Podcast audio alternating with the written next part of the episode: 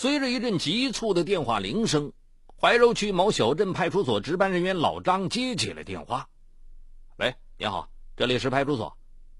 什么？你家被盗了？好，留下你的地址，我马上就到。”这已经是老张这个星期接到的第三起报案了。老张也觉得奇怪。当地一向民风朴实，不要说盗窃了，平时连邻里纠纷都很少见。自己在这里工作了近二十年，对于辖区内甚至已经有了路不拾遗、夜不闭户的自信。但是最近这是怎么了？更令他纳闷的是，近年来大家腰包都鼓了起来。当地虽然经济水平较之北京城区尚有不如，但也绝不能算是穷乡僻壤。但这三起案件被盗标的却有点寒酸。前两起案件被盗物品仅仅价值人民币二百元，这一次丢失较多，也仅仅一千元人民币。敬请收听本期的拍案故事：匪夷所思的盗窃。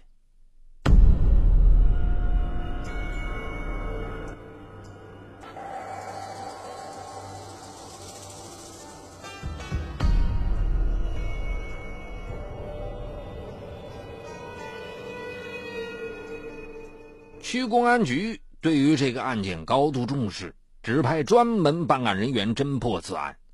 但是，令老张想不到的是，这个案件也和前两个案件一样，案发现场没有留下一丝指纹和撬动的痕迹，整个过程极其老练，没有给办案人员留下一丝线索。我和我爱人今天出去逛街，回家的时候也没有发现什么异常。只是平常那钥匙转两圈门就开了，咱这次回家转了四圈门才开。我们进门后也没有发现什么异常。我去卧室休息的时候，发现我规制的一个白色塑料袋意外的放在了我的床上，我觉得有些不太对劲儿，赶紧查了一下自己的贵重物品，发现有一千块钱没了，我就第一时间报警了。受害人小王向警方表示：“对呀。”回到家的时候，除了门比以前更难打开之外，没有任何异常。要不是小王发现了那个白袋子，我们完全没有留意到有人来过我们的房间。我们第一时间报警，没有再动过案发现场。小王妻子小马补充道：“技术人员赶紧在门把手、衣柜等较容易留下指纹等痕迹的地方啊，进行指纹提取，这个收集情况。遗憾的是，同前几次一样。”这次依然没有任何进展，案件至此似乎陷入了僵局。嗯，一般来说，作案水平达到不留丝毫痕迹的，肯定是惯犯。但是，达到这种水平的强上君子，会只窃取一千块钱就飘然而去吗？辖区内很久没有盗窃案件发生了，几个不良少年自己也都认识，没有看上去。能够做的这么完美的犯罪的呀？老张分析着案情，也觉得有些不可思议。会不会是外来犯罪呢？能够有这种水平而又不是本地人，只可能是外来人口盗窃。想到这里，老张似乎找到了点线索。老张的分析得到所里领导的认可，大家决定。将小王两口子逛街时间段进入小区的外来车辆监控全部调出来，逐一排查。小区的摄像头已经十分陈旧，但是在民警们不懈排查和逐一分析后，一辆挂着河北牌照的车子出现在了大家的视野范围内。不可能吧？办案民警很难把这辆车和那个盗窃一千元的犯罪联系起来。这是辆宝马叉五，市场价格在一百万左右。开着宝马来盗窃，老张只能以“不是我不明白，实在是世界变化快”来解释这个现象。不管怎么样，一定要按照这个车牌找到车主。负责本案的领导作出指示，通过有关部门，办案民警终于在河北香河。找到了这辆宝马叉五和他的车主刘喜。刘喜承认当天曾经开车进过该小区，但据刘喜所说，当天是和几个朋友来怀柔旅游过程中，自己感觉拉肚子，才开进了小王所在小区寻找公共厕所。自己根本没有盗窃，而且自己家境殷实，没有必要驱车百里来到怀柔前来盗窃。办案人员也觉得不可思议，从河北香河开车来到怀柔，就为了盗窃一千元钱，这个事情从逻辑上实在难以说通。更何况从现在的证据来看，犯罪分子在现场没有留下任何证据，指控刘喜明显证据不足。啊，谢谢你协助调查，我们只是了解一下情况。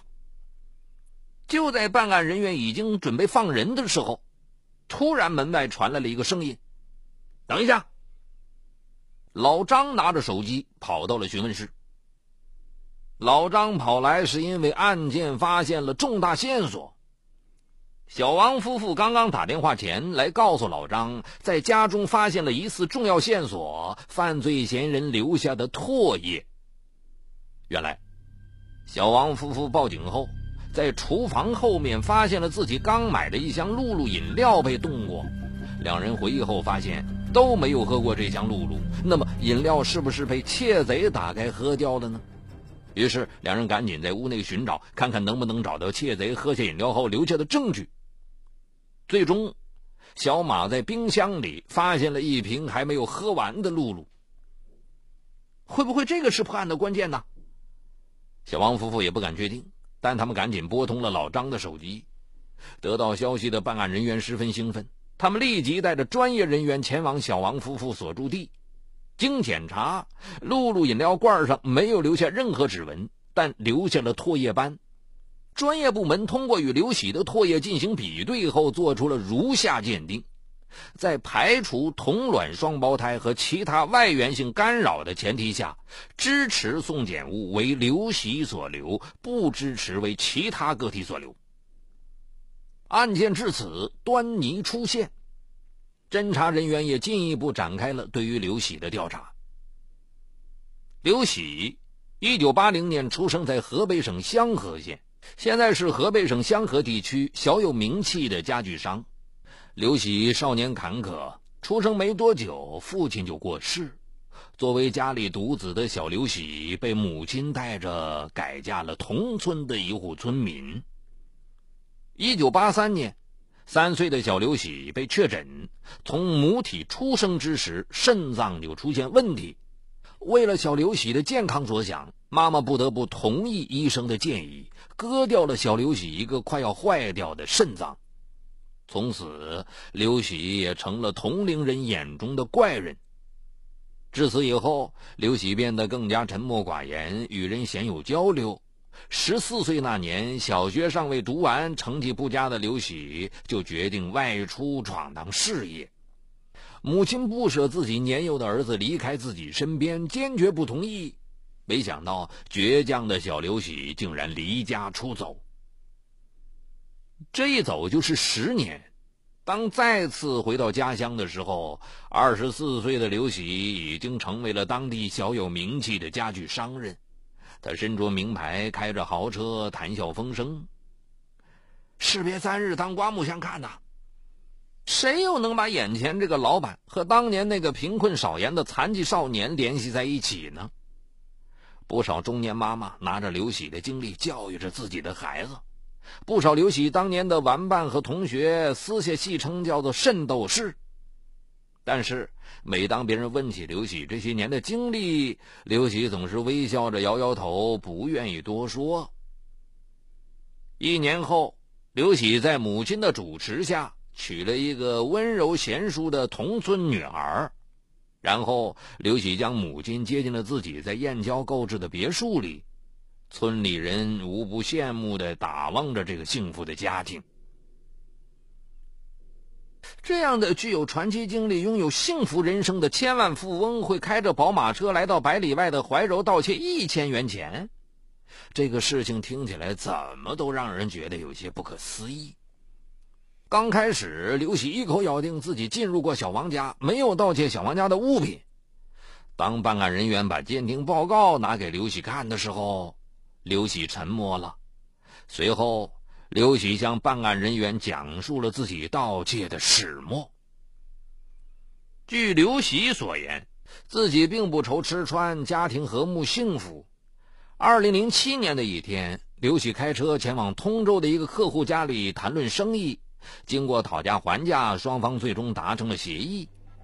正当刘喜下楼准备开车回家的时候，他发现二楼的一家住户没有锁门。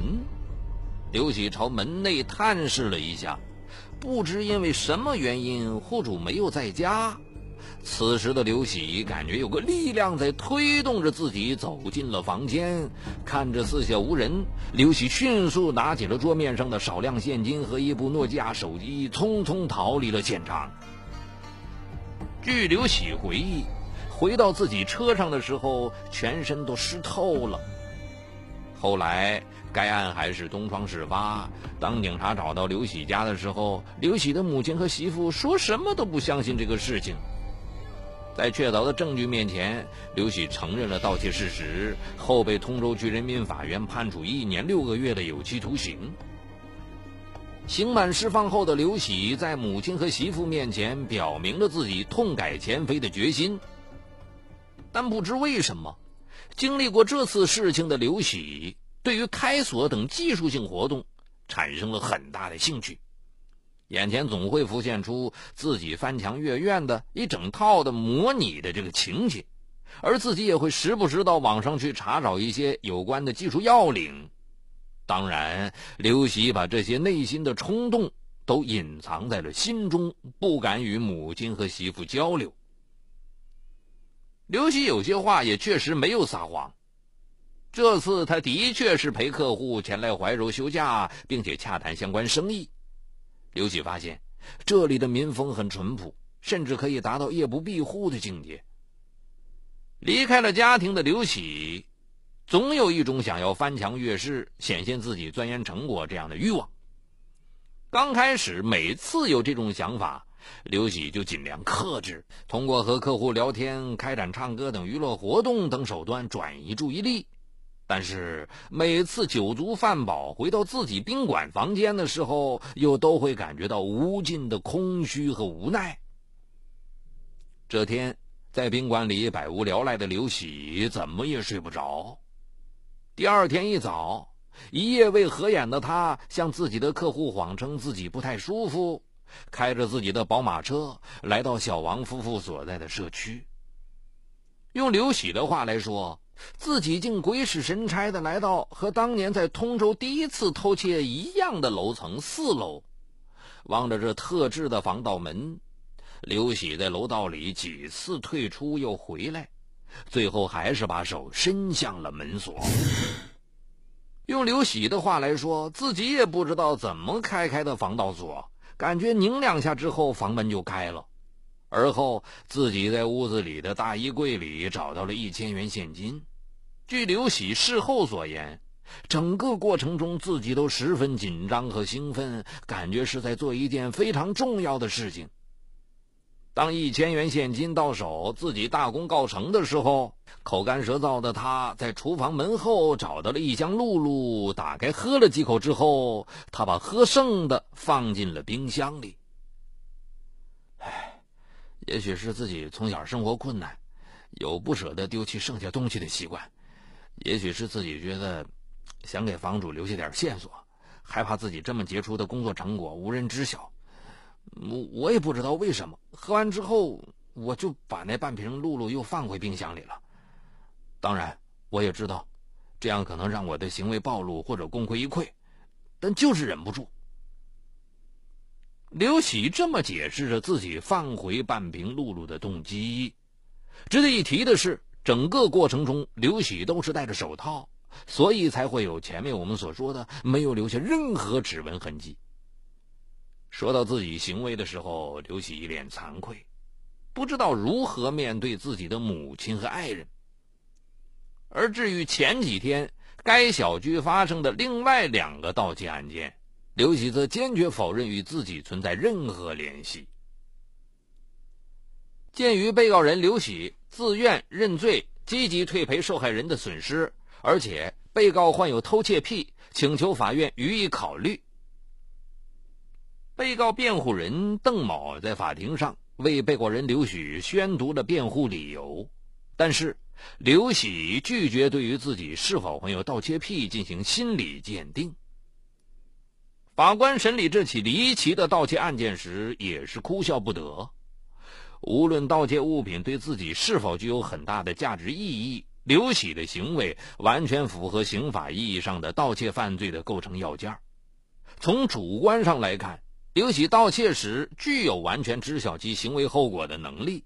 事实上，从刘喜上次盗窃被惩戒后向母亲和爱人的道歉，再到刘喜话语中对于自身盗窃行为负面性的认知可知。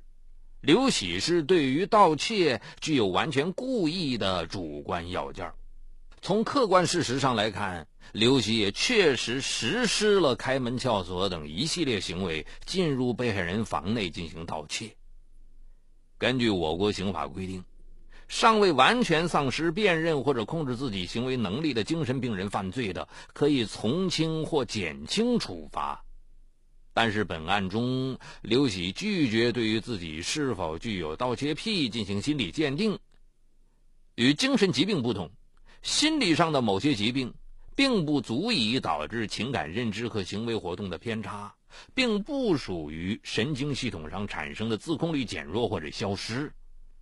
退一步说，即使刘喜真的具有盗窃癖等心理疾病。也不属于法定上的从轻或者减轻情节。最终，法院对于被告人患有盗窃癖心理疾病的辩护意见并未认可，但法院采纳了辩护人关于自愿认罪和积极退赔被害人损失的辩护意见，判处被告人刘喜有期徒刑八个月。判决作出后，刘喜没有上诉。法院联系了刘喜的母亲和爱人，希望他们对刘喜多一些帮助，对刘喜可能存在的心理问题进行矫正。法官还与监狱方面联系，将刘喜作为心理教育矫治的重点人群进行特殊看护。嗨，你好，我是雷鸣，向您推荐我的精品节目《解读自控力》。失控与自控、拖延与高效，一直是我们生活当中循环往复的话题。很多人都有过这样的经历：想要升职加薪，工作却总是拖到最后一分钟才开始；想要攒钱买房，每月的透支卡就总是透支；想要减肥变美，却管不住自己的嘴巴，总是挫败；想要放松一下，却总是忍不住熬夜上网，熊猫眼越来越严重。我想说的是，不是你不够努力，而是不够有自控力。那就听我来详细为你解读斯坦福大学最受欢迎的心理学课程——自控力，让我们重新成功掌握自己的时间和生活。就在蜻蜓 FM 搜索框里搜索“自控力”三个字，目前已有几十万人做出选择，并借此开始了改变。蜻蜓 FM 搜索“自控力”。